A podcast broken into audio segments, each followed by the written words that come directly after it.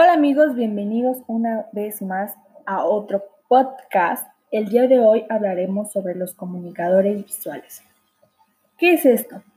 Estas son las plataformas de alojamiento de video. Son online y tienen distintos sitios web o softwares donde los usuarios pueden distribuir sus videoclips. Los usuarios deben estar registrados para subir videos, crear su perfil, comentar y crear listas de favoritos, entre otras cosas más. Pasemos a lo que es sus antecedentes y la evolución de la plataforma visual. Su antecedente es sin duda las estaciones de radio por Internet. Estas fueron el primer boom de una plataforma ya que no se necesita tanta velocidad para sintetizar el audio de manera fluida, era lógico pensar que su metamorfosis iba encaminada al video. Cuando las primeras transmisiones en tiempo real fueron a flote, solo eran vistas por dos o tres personas, ya que no había la capacidad de hacerlo escalable y eran eventos de máximo cuatro horas. Fue en los años 20 cuando la empresa Musak desarrolló la plataforma de música, continua para negocios. Este dato es muy interesante, ya que ni siquiera existían computadoras en ese entonces. En cuanto a su evolución, en 1997 la banda Severy Tree Damage hizo historia al transmitir su concierto en vivo a todo el mundo. Esto fue en Sharrock Park. Más tarde, en 1995, la empresa Real Networks transmitió por primera vez en streaming un juego de béisbol de los Patriots Fox. Ese mismo año, en Seattle, se realizó la transmisión en un concierto de la Sinfónica en el Paramount Theater. Todos estos hechos representan esfuerzos individuales del gran potencial que tienen el streaming al día de hoy. Eran una pequeña probadita de los varios años después, sin duda es el servicio más popular a través de Internet a nivel mundial. Actualmente, YouTube permite grabarse o grabar desde cualquier lugar, mientras que los usuarios ven lo que se está haciendo en el video en tiempo real, una visión de 360 grados. Prácticamente es una plataforma muy famosa y conocida a nivel mundial. Pero no solo existe YouTube, existen otras plataformas como Vimeo. Vimeo te ofrece calidad, la calidad de los videos es lo esencial. El contenido siempre va a ser lo más importante. También existe Wistia, esta que te ofrece. Personaliza los controladores, inserta botones de redes sociales, añade un call to action con el texto que quieras, una imagen o un código HTML. Personaliza el color de previsualización añadiendo el tuyo corporativo. Cambia el tumbal a una imagen en concreto. Este también va a analizar tus estadísticas, ayuda al SEO de tus videos y, bueno, te ayuda mucho en lo que es tu privacidad. También existe Daily Motion. Este te va a ayudar con que puedas encontrar diferentes clips de películas y cortometrajes. Número de usuarios, 300 millones de usuarios en todo el mundo que ven 3.500 millones de videos cada mes. La calidad del video es esencial.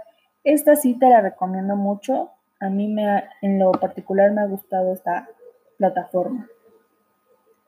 También existe Twitch. Este te ofrece encontrar videos sobre creatividades, cocina, podcast, música, artes y mucho más. Esta guarda tus videos y obviamente igual la calidad del video es muy garantizada.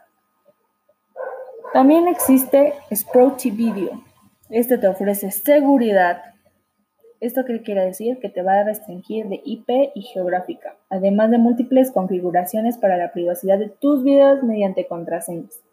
Te permite el análisis, citas, calidad de los videos, listas de video personalizables, entre otras cosas más. Bien, esos son unos tipos de plataformas, pero pasemos a otro punto. ¿Cuántas y cuáles otras plataformas compiten en el mercado? Actualmente existen dos líderes mundiales claros. soportando en estudios de estatista. Netflix, con casi la mitad de la cuota mundial, y Amazon, grandes marcas de la industria del entretenimiento y las telecomunicaciones detendrán el otorgamiento de derechos de distribución de contenido en plataformas de terceros, explotándolas a través de servicios propios. Este tiene sus ventajas y sus desventajas, claramente como todo. Una de sus ventajas es que ofrece la posibilidad de publicar los videos directamente desde la página principal de la plataforma. Puede ser en redes sociales, blogs, en lo que tú puedas encontrar. Los envían por correo electrónico, por Facebook, Twitter o simplemente copias el vínculo y lo compartes. Otra es que se ha convertido en un recurso ampliamente utilizado por los medios de comunicación. Muchos medios han establecido alianzas con cualquier plataforma, pero en especial con YouTube, porque con esta puedes poseer un canal particular para difundir material propio. Sus desventajas. Viene lo bueno, las desventajas. Los comentarios no se pueden bloquear. Está limitado a 10 minutos de reproducción, los derechos de autor y la privacidad. Estas son desventajas en cuanto a la plataforma, pero igual veamos las desventajas hacia nosotros. Cuando nosotros nos metemos a, las plataformas y buscamos videos y nos estamos ahí como fanáticos, lo que pasa es de que nosotros encontramos aislamiento, nos aislamos Mm, no podemos estar bien físicamente, perdemos salud, nos afecta prácticamente en eso, salud social, emocional, porque nos aíslan, no dormimos bien, no, son muchas cosas que engloban estas desventajas. Ahora sí viene lo bueno. ¿Qué es un youtuber? Actualmente todos hemos visto un youtuber, conocemos a un youtuber, somos fanáticos de un youtuber. Este es un usuario que introduce y comparte videos llamativos en la red social YouTube con el objetivo de causar interés a la comunidad de seguidores de, de la que dispone y que está vaya en aumento. Hay varios ejemplos como Luisito Comunica, Yuya, Los Polinesios, Just Stop, Kaeli, Mario Aguilar, todos te ofrecen distinto material, distintas cosas, lo hacen personalizado y vayamos a sus características. ¿Qué tiene un youtuber? ¿Qué lo caracteriza? Es de que su contenido es original y personal. La audiencia se siente tan identificada con estos contenidos que pueden apelar a sus emociones y despertar su sentimiento de fidelidad. Este tiene cercanía con su público. ¿Qué quiere decir esto? Que pues el youtuber va a estar atento a los comentarios, a todas las cosas que le lleguen de parte de su público para que él pueda crear contenido y pueda seguir con ese seguimiento de suscriptores en aumento. Bien, mm, vayamos entre lo que es la diferencia de youtuber y sus influencers. Un youtuber es la persona que comparte información en video y usa la plataforma de video más famosa que es YouTube. Un influencer es una persona que por medio de las redes sociales usa su imagen como marca personal. Ahora, ¿un community manager es igual a un youtuber? ¿Ustedes qué creen? Bien, un community manager es el perfil profesional responsable de gestionar la presencia de la empresa o marca en el entorno. La podemos considerar el puente entre su comunidad y la empresa. En este caso, pongamos un ejemplo, los polinesios. Su comunidad son sus suscriptores y él va a estar checando las estadísticas, los comentarios, datos, va a englobar muchas cosas. Entonces, en mi punto de vista, un youtuber sí se puede considerar un community manager por las características y porque sí se asemeja. Porque un youtuber controla toda una comunidad, igual un community manager. ¿Qué se necesita para que YouTube te monetice? Ay, sí, el dinero, la plata, money. En la descripción del video, coloca todas las fuentes de tu contenido, ya sea la música o fotos sin copyright. Los técnicos de YouTube tardan mucho tiempo en comprobar, la procedencia de las fuentes. Si has sido tú el creador de la música, es decir, el propietario de los derechos de autor, añade la información en los créditos.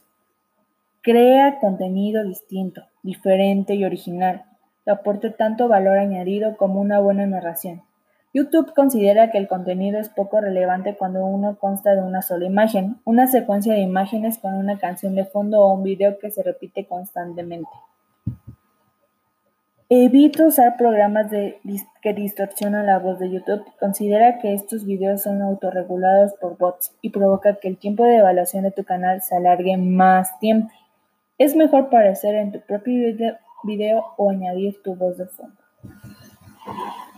Otro es de que tienes que cumplir con todas las políticas de YouTube. Vivir en un país o región donde esté disponible el programa de estos servicios.